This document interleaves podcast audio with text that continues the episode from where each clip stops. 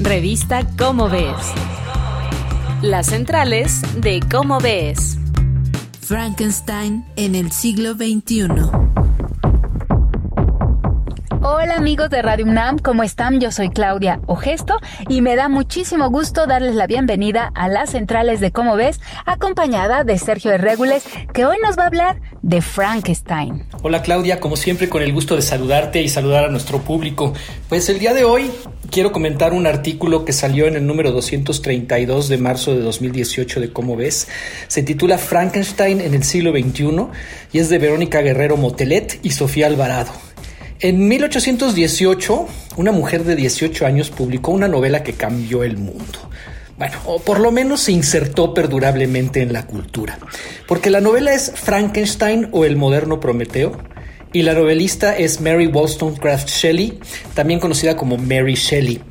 Y Verónica Guerrero y Sofía Alvarado se proponen dos cosas en este artículo. Una es disipar malentendidos sobre Frankenstein, que hay muchos, y dos, mostrar que la crítica a la ciencia implícita en la novela de Mary Shelley sigue vigente dos siglos después. Pero yo aquí quisiera dedicarle estos minutitos más bien a lo primero y dejar lo segundo para que lo descubran leyendo el artículo en el número 232 de cómo ves, el cual por cierto encontrarán en nuestra página web que es www.comoves.unam.mx. Si uno va y lee la novela, cosa que también les recomiendo, se dará cuenta de que la imagen popular de esta historia, o sea, lo que vemos muchas veces en las caricaturas, en las películas, la imagen popular de esta historia y sus personajes es completamente falsa. Para empezar, Frankenstein no es el monstruo, eso lo sabe mucha gente, pero hay quien no, sino su creador, el doctor Víctor Frankenstein. Y Víctor Frankenstein no es un científico loco que quiere dominar al mundo, para nada. Ni tiene un ayudante jorobado llamado Igor, lamentablemente. Y la creación del monstruo no ocurre tampoco en un castillo en una noche de tormenta, como siempre nos la representan. Y sobre todo, una cosa muy importante es, el monstruo no es un tonto, no siempre nos los pintan como una especie de gorila que va haciendo... Ah", ¿no? Bueno, el monstruo no es ningún tonto, ni siquiera es un monstruo, es un ser muy sensible y muy razonable, como se dará cuenta quien lea la novela. Y Mary Shelley escribió su novela durante unas vacaciones fallidas en Suiza con su novio y unos amigos. Resulta que sin saberlo los viajeros, poco antes había hecho erupción un volcán en Indonesia y había expulsado tal cantidad de ceniza que ese año bajó la temperatura en todo el mundo y en algunos lugares incluso nevó en verano. Se le llamó el, año sin verano, el año posterior a la erupción de este volcán.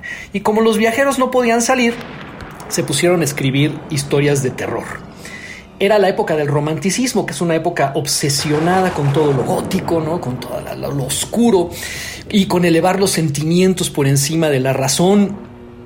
Estaban de moda también los experimentos con electricidad en el siglo, a fines del siglo XVIII. Se habían hecho muchos experimentos y en especial eh, estaban de moda los experimentos de Luigi Galvani, ese famoso que nos, nos enseñan en la secundaria, que son los de la rana muerta que movía las patas cuando le aplicaban toques eléctricos. Y en la novela el doctor Frankenstein consigue reanimar a un ser hecho de partes de cadáveres distintos. Lo que ocurre después es una tragedia, pero no la tragedia que nos imaginamos si no la hemos leído.